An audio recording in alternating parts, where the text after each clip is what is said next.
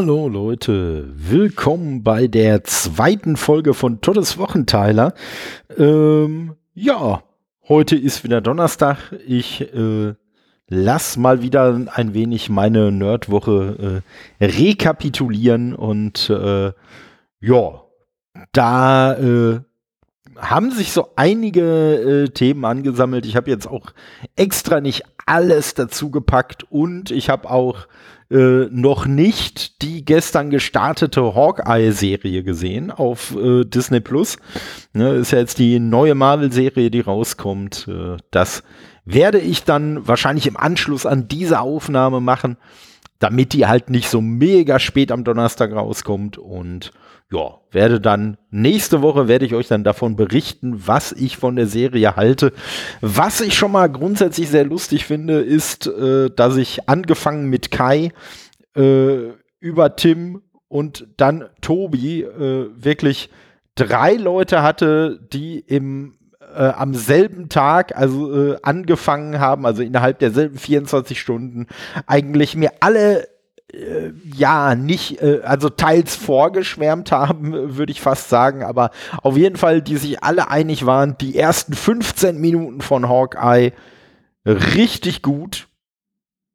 Und ja, also da die das alle völlig unabhängig voneinander gemacht haben, gehe ich mal davon aus, da wird auch was dran sein und bin dann gespannt. Aber wie gesagt, da werdet ihr dann nächste Woche mehr von erfahren.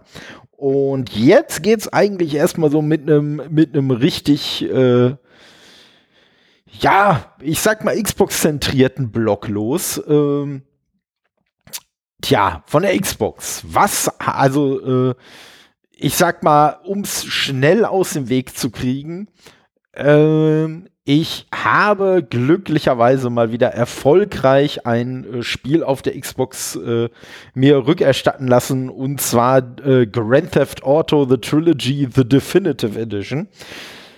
Alleine für den Namen müsste man es schon zurückgeben. Aber das Problem ist ja auch sehr viel eher technischer Natur, dass das äh, Remake einfach sehr, sehr zweifelhaft ist. Und äh, ja, da ich in das äh, Spiel, ich glaube, eine Stunde oder so vielleicht reingespielt habe, wenn überhaupt, ähm, war das auch recht einfach. Ne? Also ich sag mal, einfacher ist es, wenn ihr tatsächlich bei der Xbox mal ihr ein vor kurzem gekauftes Spiel äh, rückerstattet haben möchtet, äh, dann am besten mal bei Google Xbox und Rückerstattung eingeben. Da müsstet ihr eigentlich schon sehr schnell auf der richtigen Seite landen und ja, das ist dann denkbar unkompliziert. Man muss dann wirklich nur die Spiele, die dafür überhaupt in Frage kommen, muss man dann nur anklicken, muss halt dann einen kurzen Grund liefern, warum und äh, ja, wenn es wirklich ein Spiel ist, was vor kurzem erst rausgekommen ist und wo ihr noch nicht viel gespielt habt, dann habe ich so die Erfahrung gemacht, probiert ihr das, äh, dann äh, funktioniert das auch ganz problemlos und sollte es mal so sein, dass ihr ein Spiel etwas länger gespielt habt, ja, dann kommt so ein bisschen auf den Goodwill von denen an. Also ich habe auch mal versucht, ein Spiel zu reklamieren. Das habe ich wohl einfach einen Moment zu lange gespielt oder vielleicht habe ich zu lange gewartet, ich weiß es gar nicht mehr. Da hat es nicht geklappt. Aber in der Regel klappt das eigentlich ganz gut. Und ja, bei solchen bekannten Spielen, also die dafür bekannt sind, dass da einiges im Argen ist, äh, ist es, glaube ich, ohnehin kein Problem. Aber wie gesagt, das so zum ersten. Es gab aber auch eine positive Xbox-Überraschung, wobei Überraschung jetzt noch der falsche Name ist. Äh, und zwar habe ich mir über das Design Lab äh, habe ich mir einen neuen Controller äh, herstellen lassen und ja, für die, die es nicht kennen, das Xbox Design Lab, das ist halt einfach wirklich so eine, so eine Online-Seite und da kann man dann seinen Controller mit verschiedensten Farbkonfigurationen zusammenstellen. Man kann sich, was ich aber noch nie gemacht habe, man kann sich auch irgendwie seinen Namen oder irgendwas an Text äh, in den Controller fräsen lassen und äh, ja, und was jetzt neu dazu gekommen ist, ist, äh, dass man äh, die Griffe unten außen so ein bisschen, äh, da gibt es so eine Gummierung, äh, die man anbringen lassen kann und man kann halt auch, ich glaube nur die Trigger, aber da bin ich mir nicht ganz sicher, kann man auch mit so einem Metallic Finish äh, machen lassen. Sieht dann ganz nice aus Und ja, also ich habe mich, ne, äh, äh weil ne, irgendwas, was toll aussieht, immer gut für einen Podcast. Aber ich kann euch beschreiben, wie der aussieht. Also wenn ihr den äh, neuen äh, Controller von der Xbox Series X kennt, also der, der unter der Xbox-Taste noch diesen Share-Button hat, ähm, das ist halt grundsätzlich das Modell. Und äh, der ist halt oben, äh, die Schale ist komplett schwarz äh, hier Start und die Menü-Taste, äh, die sind weiß. Die äh, Aktionsknöpfe, also A, B, X und Y, sind auch weiß, aber mit schwarzen Buchstaben. Und ja, alles, was ich jetzt nicht aufgeführt habe, ist eigentlich orange. Bis auf die beiden Trigger, die habe ich auch noch in weiß machen lassen. Also sieht schon ganz geil aus und wenn es euch interessiert, einfach mal bei mir bei äh, Twitter reinschauen. Da habe ich das Ding auch gepostet, äh, als ich mir, als es dann ankam und das war schon ziemlich geil. Also äh, ich sag mal, der Versand, der hat auch halbwegs gut geklappt. Äh, das wäre jetzt noch eine längere Geschichte, darauf einzugehen. Aber nö, richtig, richtig geiles Ding. Und ich bin eigentlich darauf gekommen, mir den zu holen, weil zum einen viele Leute so von diesem äh, Forza Horizon 5 Controller geschwärmt haben. Unter anderem auch von dieser Gummierung. Und dann ist ja jetzt auch anlässlich des äh, 20-jährigen Geburtstags von Xbox ist ja auch noch da dieser äh, Geburtstagscontroller rausgekommen. Und letzterer auf den, der, den fand ich schon geil. Da habe ich schon gedacht, ah, der wäre schon cool. Vielleicht holst du dir den auch noch. Und dann habe ich mir einfach gedacht, ganz ehrlich, wenn du schon Geld für einen Controller ausgibst, und du hast eigentlich noch so viele Ideen von verschiedenen Farben fürs Design Lab, die du gerne äh, als Controller äh, dir oder die du dir gut als Controller vorstellen könntest, dann nimm doch einfach davon ein. Ja. Und dann habe ich mir diese vorhin schon beschriebene Farbzusammenstellung äh, dann gemacht und ja, der ist, glaube ich, innerhalb von einer Woche ungefähr bei mir gewesen. Also angekündigt war, dass er irgendwie zweieinhalb Wochen dauern wird und nach einer Woche ist er dann faktisch schon bei mir gewesen. Also auch richtig, richtig gut. Und ja, das ist jetzt mein zweiter Design Lab Controller, den anderen, den ich habe. Äh, ja, der ist quasi ein bisschen von der Aufteilung sehr ähnlich wie der, den ich gerade erwähnt habe, nur dass er oben so ein sehr helles, äh, ja, fast schon neonartiges Grün hat. Und das, was bei meinem neuen Controller orange ist, ist bei dem anderen alles blau. So, ne? Und äh, die, die weißen Trigger hier sind schwarze Trigger bei dem anderen äh, Controller und die Knöpfe, die ich vorhin beschrieben habe, die weiße, die sind bei dem anderen auch alle schwarz. Also von daher, äh, ich, ich bleibe meinem Muster treu. äh, kann ich auf jeden Fall nur empfehlen, wenn ihr irgendwie äh, Xbox zockt oder selbst wenn nicht, weil die Dinger kann man halt auch mit einem PC oder so verknüpfen finde ich schon sehr, sehr nice. Also muss ich sagen. Ähm, ja, was es noch Neues gibt für die Xbox, sind halt nicht nur äh, Controller, die man selbst designen kann, die eine Gummierung haben, die ich äh, übrigens auch richtig cool finde. Und äh, ja, da muss ich noch mal, da muss ich noch kurz den Schwenk zurück machen. Bei der Gummierung äh, hatte sich auch auf äh, Twitter jemand gemeldet, der da eher so skeptisch ist, äh, weil er sagt, ja, nee, hier und Gummierung, die löst sich dann auf und dann werden die irgendwie so schmierig, glitschig und weiß ich nicht was, nee. Und deswegen Gummierung wäre für ihn ja ein Grund, irgendwas nicht zu kaufen ja, muss ich sagen, äh, kann, äh, äh, also ich kenne den Effekt, den er meint. Den habe ich bei äh, älteren äh, äh, so, so Gummiaufsätzen für meine, für meine PlayStation Controller habe ich dieses Phänomen tatsächlich auch schon gehabt. Aber ich muss sagen, ich nutze Controller mit Gummierung, weil die Elite-Controller von Xbox haben die ja auch. nutze ich jetzt seit, ich glaube, 2015 2016 irgendwie die Ecke und ich habe bei keinem dieser Controller irgendein Problem mit der Oberfläche. Also da hat zumindest bisher, vielleicht habe ich auch nur Glück gehabt, aber da hat bisher äh, Microsoft echt noch einen richtig guten Job abgeliefert, äh, qualitativ und boah, ich habe bisher eigentlich auch keine äh, Veranlassung dazu, davon auszugehen, dass das jetzt mit diesen neuen Controllern im Design Lab äh, anders sein wird, zumal halt auch die äh, Gummierung äh, zusätzlich was kostet, was ich aber wie gesagt nicht schlimm finde, weil ne, so, wenn da halt nun mal eine gewisse Qualität verbaut wird und das keinen Aufpreis äh, zur Folge hat, muss man sich halt auch wundern, wie das denn gehen soll. Also dann ist ja wohl scheinbar die Marge vorher schon viel zu groß gewesen oder es wird halt am Material gespart, an der Qualität. Und letztendlich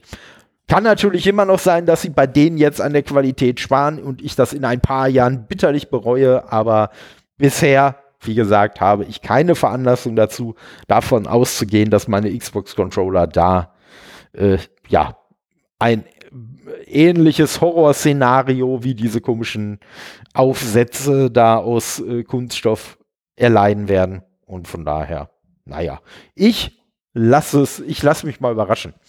Ähm, was ebenfalls eine große Überraschung war, Achtung, Ironie, ähm, ist das Xbox Museum gewesen. Weil Xbox hat nämlich jetzt eine äh, Seite geschaltet, die ist eigentlich ganz geil, äh, nennt sich äh, Xbox Museum und die ist erreichbar unter museum.xbox.com. Und das Coole an dieser Seite ist, dass man da unter anderem, äh, das äh, kann man sich so Museumsseiten zu den alten, äh, zu den ganzen Xbox-Konsolen anschauen. Man kann sich aber auch zum eigenen Profil eine Museumsseite anschauen.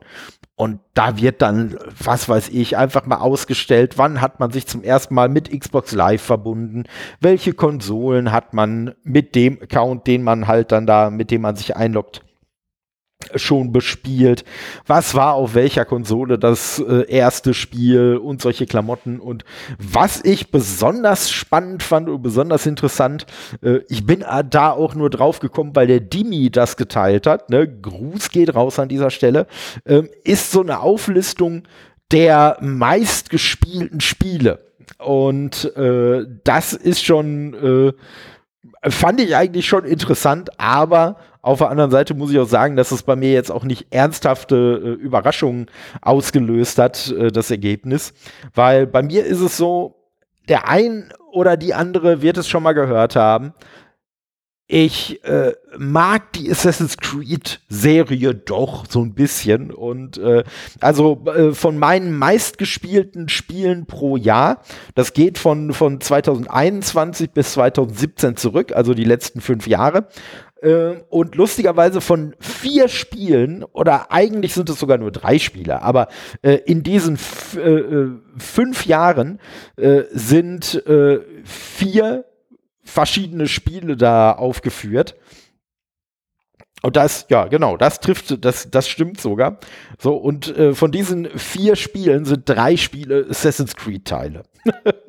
also äh, im aktuellen Jahr äh, war es tatsächlich Diablo 3 was ich am meisten auf der Xbox gezockt habe, was ich mir durchaus vorstellen kann, weil das für mich einfach ein absoluter Dauerbrenner ist und äh, das spiele ich immer wieder und auf den verschiedensten äh, Konsolen, sei es jetzt ne, auf der Series X, äh, sei es auf der Switch, auf der ich es auch habe. Ich glaube, ich habe es sogar für die PlayStation 4 damals äh, noch gekauft gehabt und ich hatte es auch damals schon auf der Xbox 360 beziehungsweise der PS3 gespielt. Also von daher da äh, das das und und das Spiel macht einfach immer noch Spaß und ja, ich muss sagen, es ist ja letztens hier das Remake rausgekommen von Diablo 2. Diablo 3 ist für mich persönlich einfach das weitaus überlegene Spiel.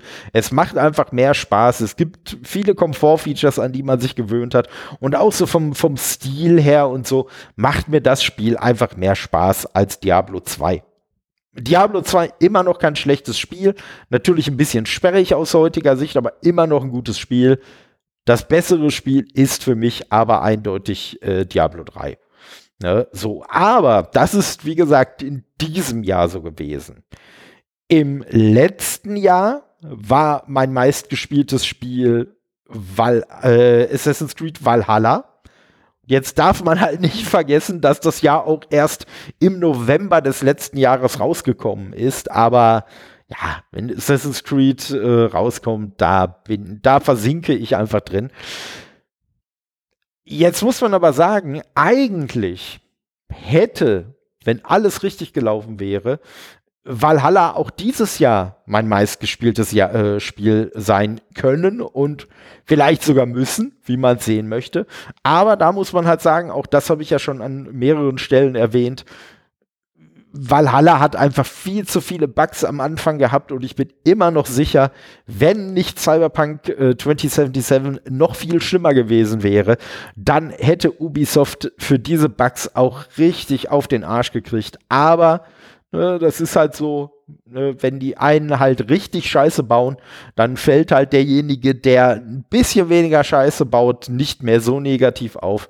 Und dementsprechend ist Valhalla dann noch mal mit einem blauen Auge davongekommen. Ich muss es sogar tatsächlich noch zu Ende spielen. Ich habe noch nicht mal die, die Story beendet bisher und äh, ja, werde ich sicherlich noch machen, aber hm, ich sag mal, insofern mich ein Assassin's Creed enttäuschen kann, war das schon so eine kleine Enttäuschung, dieses Spiel. Und äh, ja, was halt gar nicht enttäuscht hat, das war Assassin's Creed Odyssey. Assassin's Creed Odyssey das war nämlich lustigerweise nicht nur 2020 mein meistgespieltes Spiel, sondern auch 2001, äh, sondern 2019 auch. Und ja, das ist halt einfach ganz einfach zu erklären. Es war ein Riesenspiel. Es hat aus meiner Sicht wesentlich mehr noch richtig gemacht als Valhalla und auch als Origins. Aber Origins äh, war halt äh, Genau, ah, nee, Entschuldigung, ich habe mich gerade vertan. Also Assassin's Creed äh, Valhalla 2020, 2019 und 2018 war es Assassin's Creed Odyssey und 2017 war es Assassin's Creed Origins. ne? Und von daher, ja, da ist schon, da ist schon äh, ein Muster erkennbar bei mir, ne? wie es, wie es Dimmy so schön ausgedrückt hat, weil ich ihn äh, auf äh, Twitter auch ein wenig äh, äh, auf den Arm genommen habe, äh, hat er geschrieben, aha, so mit, mit äh, Singleplayer-Spielen könnte man mich aber auch äh, recht einfach vor dem Bildschirm kleben, oder? Und äh, ja, er hat absolut recht. Und äh, ja, das war die Retourkutsche, weil ich ihm dasselbe unterstellt habe mit äh, Online-Spielen oder Online-Modi von Spielen. Und äh, ja, aber wie gesagt, er hat nicht recht und äh, äh, mein insgesamt äh, meistgespieltes Spiel überhaupt ist tatsächlich Assassin's Creed Odyssey. Also ich habe auf der Xbox das muss ich der, das muss ich der Statistik jetzt erstmal glauben, kein Spiel länger gespielt als Assassin's Creed Odyssey. Ich glaube, dass ich Assassin's Creed Black Flag, ne, also Teil 4, häufiger oder länger gespielt habe. Aber dazu muss man sagen, äh, das habe ich damals zum ersten Mal auf der PS3 gespielt. Da habe ich es fast durchgespielt. Dann kam die PS4 und da gab es damals ja noch äh, diesen Deal, äh, dass man, und damals war das wirklich noch eine coole Sache, dass man halt für äh, 10 Dollar oder Euro konnte man dann die PS3-Version auf die PS4 upgraden. Und damals äh, war das halt äh, hier Backward Compatibility und äh, so der ganze Kram von Xbox war damals noch nicht so eine Sache und deswegen war das damals wirklich noch ein cooles Angebot. Ne? Und das hat halt auch dafür gesorgt, dass ich gesagt habe, ey komm, ich warte nicht bis zur PS4-Version, sondern ich spiele es schon mal auf der PS3 und äh, ja, da habe ich es halt, halt auf beiden Konsolen gespielt. Ich habe es hinterher auf der Xbox auch noch mal gespielt. Aber wie gesagt, es kann durchaus sein, dass ich es auf der Xbox insgesamt einfach gar nicht so lange gespielt habe. Und äh, ja, ne, dementsprechend hat mich äh, jetzt äh, Odyssey als meistgespieltes Spiel auch nicht wirklich überrascht. Ähm, bei den Top 5 meiner meistgespielten Spiele, da wird, glaube ich, so ein bisschen nach Genre gegangen. Auch ähm, da ist es sowieso interessant. Also da ist Valhalla tatsächlich auf dem zweiten Platz. Äh, auch unter der Kategorie Action und Abenteuer. Das von mir meistgespielte Rollenspiel ist Fallout 4. Was kann durchaus sein. Das habe ich auch sehr ausgiebig gespielt und mag es auch sehr viel lieber als die meisten anderen. Ähm, der Shooter, den ich am meisten gespielt habe, war Gears of War 2. unterschreibe ich sofort. Ich habe damals, äh, war es ja wirklich eins der wenigen Spiele, die ich auch äh, häufiger mal off, äh, online gespielt habe. Ich habe aber auch die äh, Kampagne zigmal durchgespielt mit Freunden und alleine und ach, also auch immer noch wirklich ein großartiges, großartiges Spiel und ein weiteres großartiges, großartiges Spiel, was dann auf dem fünften Platz meiner meistgespielten Spiele gelandet ist. Das ist Mad Max. Und auch das wundert mich nicht, weil ich glaube, das Spiel habe ich mittlerweile auch schon irgendwie drei oder viermal durchgespielt, weil ich es einfach total geil finde. Und äh, ich genieße diese Open World, dieses Wasteland, was sie da aufgebaut haben, finde ich richtig, richtig geil. Und äh, ja, das ist einfach, das ist einfach ein geiles Spiel. Und von daher, also von der Top 5 muss ich sagen, gibt es wirklich kein Spiel, wo ich sagen würde, oh, das hat da aber eigentlich nichts zu suchen oder das würde mich wundern, dass es überhaupt da drin gelandet ist. Und von daher, wie gesagt, wenn ihr euch, äh, wenn ihr selber einen Xbox-Account habt und ihr wollt euch den ganzen Kram mal angucken, äh, museum.xbox.com. Ne? Und da dann müsst ihr euch dann anmelden und äh, dann, wenn ihr da auf diese, ja, wie so eine Art Trophäe geht, da öffnet sich dann euer Museum. Kleiner Tipp, wenn ihr da für irgendwelche sozialen Medien oder so irgendwelche Screenshots von machen wollt, äh, da gibt's halt oben rechts so ein kleines Zahnrad. Wenn ihr da drauf geht, könnt ihr aus der Third-Person-Sicht in die First-Person-Sicht schalten. Da könnte also ein bisschen genauer die Kamera steuern, worauf die zeigt und so weiter. Also das nur so als kleiner Zusatztipp, wenn ihr euch da auch äh, mal auf sozialen Medien mit Fotos von äh, verewigen wollt. Ewig ist ein gutes Stichwort. Äh, was ich nämlich schon ewig lange nicht mehr gesehen hatte, war eine schrecklich nette Familie. Die Älteren von euch werden sich erinnern, äh, halt die Serie, mit der Ed O'Neill seinen Durchbruch hatte, lange, lange vor Modern Family und die Serie ist halt auch, ja, da, äh, schon damals bewusst politisch unkorrekt gewesen. Heutzutage ne, wirklich viel Sexismus und äh, andere Ismen äh, drin, aber alles halt wirklich mit ganz, ganz viel Ironie und das mag dem einen oder anderen, mag die Serie vielleicht heute ein wenig äh, übel aufstoßen, aber man muss halt sagen, die Serie war früher schon im besten Sinne des Wortes schlimm. Sie ist aus meiner Sicht nicht schlimmer geworden, aber sie ist halt absolut ein Kind ihrer Zeit. Äh, diese Zeit ging, soweit ich das weiß, von 87 bis äh, 2000 äh, bis 1997 äh, und ja, in den zehn Jahren hat sich auch so einiges bei der Serie getan. Und ja, ich habe die jetzt auf Amazon äh, für mich entdeckt. Da ist äh, das Gespräch von Gregor und Micha Gruß an die beiden geht raus, äh, ist daran schuld. Die haben sich äh, darüber unterhalten, dass Gregor sich ja die Box geholt hatte und äh, ja, das hat mich dann mal so ein wenig auf die Spur gebracht. Mal gucken, äh, wo gibt's denn die Serie? Ich habe mir jetzt irgendwie nur die ersten fünf Staffeln erstmal gegönnt, hab da auch ein bisschen mehr für bezahlt, aber gut, ich sag mal, immerhin habe ich den, den Komfort, jetzt äh, einfach dann bei allem auf dem Prime läuft, also egal ob Tablet oder Xbox oder Computer oder was, kann ich halt diese Serie schauen. Und das finde ich schon eine ganz geile Sache. Und was ich sehr cool finde, was leider äh, bei, der, bei den DVDs nicht überall der Fall ist, bei manchen Folgen wohl schon, bei manchen Discs, aber eben nicht bei allen, ist, die Serie hat auf Amazon ihre Originalmusik. Ne? Also äh, Love and Marriage heißt, glaube ich, der Song von äh, Frank Sinatra, der wahrscheinlich für viele auch wirklich einfach nur der äh, Bundy-Song ist, weil die Familie halt die Bundys waren.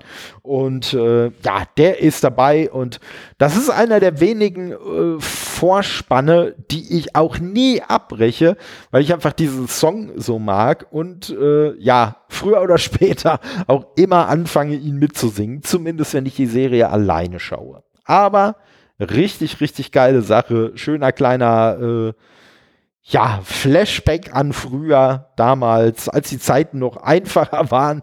Und äh, ja, wie gesagt, der Humor halt auch ein bisschen derbe. Aber, also ich kann es mir heute noch angucken. Man schüttelt natürlich bei vielen Stellen heute den Kopf, die man früher vielleicht sogar ein bisschen cool fand. Aber so als ironisches, als ironisches äh, Zeitzeugnis äh, hält es auf jeden Fall immer noch gut mit aus meiner Sicht. Und ja, dem ist eigentlich auch, glaube ich, gar nicht äh, viel mehr hinzuzufügen. Ähm, wo ich gerade den Gregor schon erwähnt habe ähm, und so ein bisschen ne, Nostalgie, Flashback nach früher. Es ist ja jetzt auch frisch äh, oder relativ frisch in die Kinos gekommen, äh, Ghostbusters Legacy, ne, der neue Ghostbusters-Film. Äh, ich glaube, außerhalb von Deutschland heißt der, glaube ich, überall Ghostbusters Afterlife.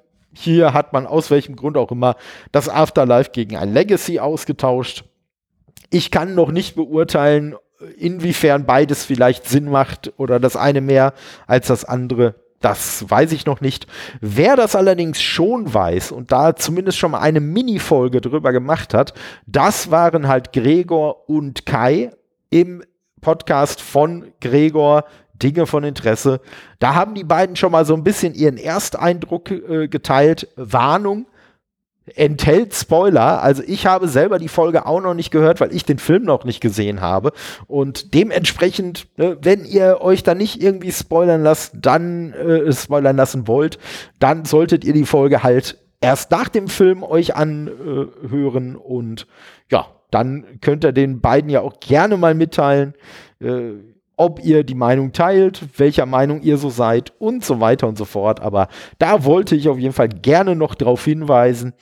Und worauf ich auch noch hinweisen wollte, da hat mich natürlich wieder der Kai äh, dran erinnert, weil der da wesentlich mehr im Thema ist, ist bei den, beim Schläfatz auf Tele 5. Und da hat jetzt äh, vergangenen Freitag die äh, neue äh, Saison, die neue Staffel äh, quasi begonnen.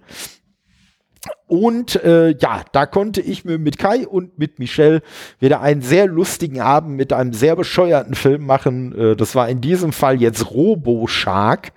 Und der Film war schon was Besonderes. Also das wird sicherlich auch ein Film sein, äh, so, das war jetzt mal so unser Eindruck, äh, den der Kai und ich wahrscheinlich bei Grundgütiger auch nochmal besprechen werden. Aber äh, jetzt erstmal, jetzt erstmal sacken lassen.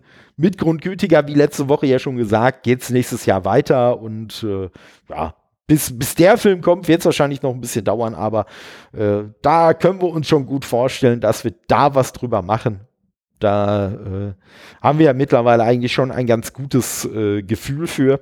Ja, und äh, was auch definitiv noch äh, angekündigt werden muss, ist, es wird ab nächstem Jahr, und auch da äh, hat der Kai wieder seine Finger im Spiel, äh, wird es einen komplett neuen Podcast geben, äh, der erstmal hauptamtlich in Anführungszeichen von mir ist, wo aber auch Kai häufig mit dabei sein wird und äh, gerne auch andere Leute. Allerdings das muss halt jetzt erstmal so ein wenig äh, alles konkretere Formen annehmen. Dann kann man mal, äh, ja, da den Punkt Gäste und so angehen. Aber unser erstes Format wird da auf jeden Fall das Format sein, was ich auch an anderer Stelle schon mal angekündigt habe, nämlich dass Kai und ich uns so Stück für Stück die ganzen Filme vom MCU, vom Marvel Cinematic Universe anschauen und besprechen werden. Und äh, wir werden da äh, ganz streng nach Veröffentlichungsdatum vorgehen. Also wir werden im nächsten Jahr erstmal die Phase 1 und die Phase 2 des MCU äh, begleiten und äh, werden uns dann 2023, äh, werden wir uns dann an Phase 3 machen und ich weiß gar nicht, wie zeitintensiv die dann so wird. Wahrscheinlich werden wir 2023 dann mit äh, Staffel, äh, mit Phase 4 dann auch noch weitermachen. Aber das wird sich dann alles zeigen. Es wird äh, ein sehr Marvel-lastiger Podcast werden. Es wird auch Marvel im Namen vorkommen. So viel kann ich euch schon mal verraten. Äh, den kompletten Namen möchte ich aber faktisch noch nicht verraten, solange wir da noch nicht am Start sind, weil nicht, dass ich jetzt irgendwem, den wir kennen, was unterstellen möchte, aber man weiß ja nie, wer sich irgendwo so äh, rumtreibt und uns dann eventuell den Namen äh, vor der Nase wegschnappen würde. Deswegen wird der jetzt erstmal noch, wird da jetzt noch mal ein Mysterium drum äh, gemacht. Aber ich habe schon sehr, sehr Bock auf diese dieses äh, Format. Und ich muss sagen, ein Teil des Hypes dafür wurde auch ausgelöst äh, durch eine äh, Marvel-Enzyklopädie, die ich mir äh, zugelegt habe ich äh, verrate jetzt mal nicht, wer die empfohlen hat, aber sagen wir es mal so, die Person wird auch bei dem Marvel-Podcast mit dabei sein und wurde wohl schon erwähnt. und äh, ja, das ist die äh, Marvel-Enzyklopädie vom äh, DK-Verlag. Also nennt sich irgendwie Marvel-Enzyklopädie mit einem Vorwort von Stan Lee irgendwie so in komplett und die ist halt richtig cool, äh, äh, hat ja, ich glaube so knapp 450 Seiten. Ich weiß es ehrlich gesagt jetzt gerade nicht ganz genau, aber so die Ecke rum, irgendwie 446 oder irgendwie so, inklusive Glossar und ist halt wirklich gut gemacht. Also man hat zu allen möglichen Charakteren hat man eine Beschreibung.